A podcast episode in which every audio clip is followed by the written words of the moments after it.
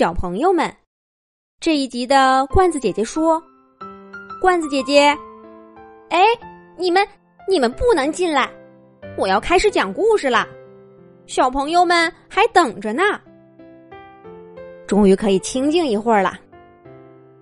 小朋友们都知道吧？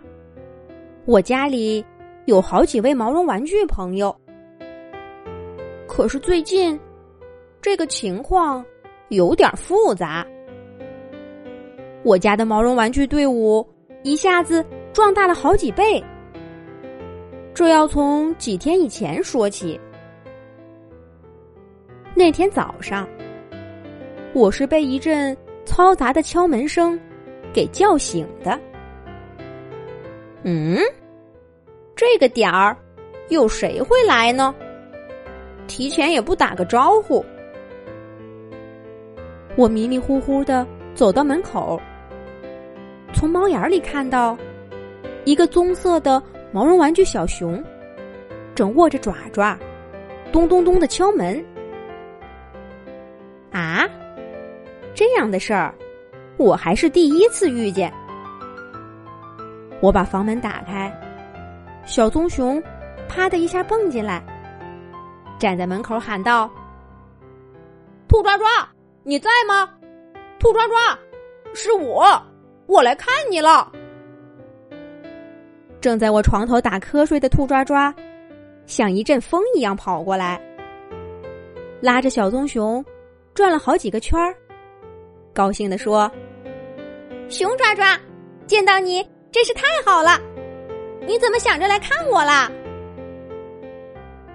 兔抓抓又朝屋子里喊道：“大家快来呀！我朋友来看我了。”兔兔、龙仔、菜松子，兔兔、龙仔、菜松子，一个个出来，打量着这只陌生的小棕熊。我家的大白熊对这个跟兔抓抓大小差不多的同类最感兴趣，可是熊抓抓根本没顾上理他们。放下兔抓抓的爪爪，说道。兔抓抓，我不是来找你玩的，我是来投奔你的。我无家可归了。兔抓抓听了，大吃一惊，赶忙问道：“熊抓抓，这是怎么回事？你快跟我说说，是不是那个商场要关门了？还是你带的那个娃娃机坏了？你怎么没换个别的娃娃机呀？”这个熊抓抓，我以前断断续续的听兔抓抓说过，它可是个传奇的毛绒玩具。他跟兔抓抓是在玩具生产厂认识的，又一起去了商场里的抓娃娃机里。后来，兔抓抓跟我回了家，这位熊抓抓没过多久也被抓上来了。不过呢，他碰到的是个迷糊孩子，还没走出商场，就把他给掉了。熊抓抓只好又回到抓娃娃机里。那之后，他碰到的都是些技术不佳的人类朋友。抓娃娃机那个大爪子，不是抓空了，就是碰到它，又松开了。熊抓抓再也没遇到过有缘分的人类朋友。不过渐渐的，他爱上了抓娃娃机里的生活。这么多年，他换了一个又一个娃娃机，到处漂泊，始终过着跟兔抓抓截然不同的生活。当然啦，相识多年的兔抓抓和熊抓抓，始终是好朋友。一直保持联络。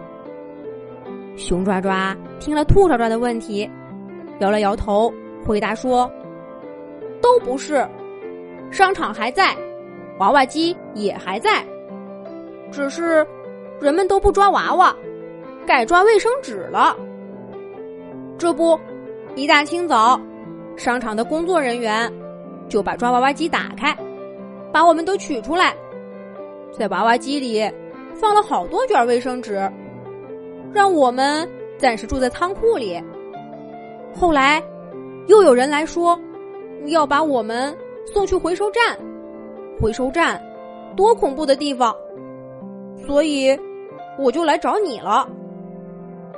熊抓抓，熊抓抓，是这里吗？楼道里忽然传来脚步声和说话声。熊抓抓探头回答了一声：“对，是这儿，是这儿，快来！”然后他转回身，对兔抓抓说：“我忘了告诉你，我还把娃娃机里其他朋友都带来了，有你认识的，也有不认识的。你得先收留我们，等我想到办法。”熊抓抓话没说完，从电梯、消防通道，呼啦啦涌进来五只熊、四匹马、三只猴子、十二只牛。还有二十多只小鸡，大家都眼巴巴的看着我们家的兔抓抓。兔抓抓拍拍胸脯，豪气的说：“没问题，大家都先住下。无论如何也不能去回收站。来来来，先进来，慢慢想办法。”兔抓抓拉着熊抓抓，龙仔、兔兔、蔡松子他们。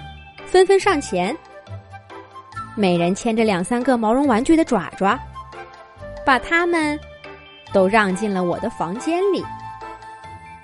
不对呀，这是我家呀，怎么全程都没人问问我的意见呢？这些家伙就要在我家里住下去不成吗？接下来又会发生些什么呢？下一集讲。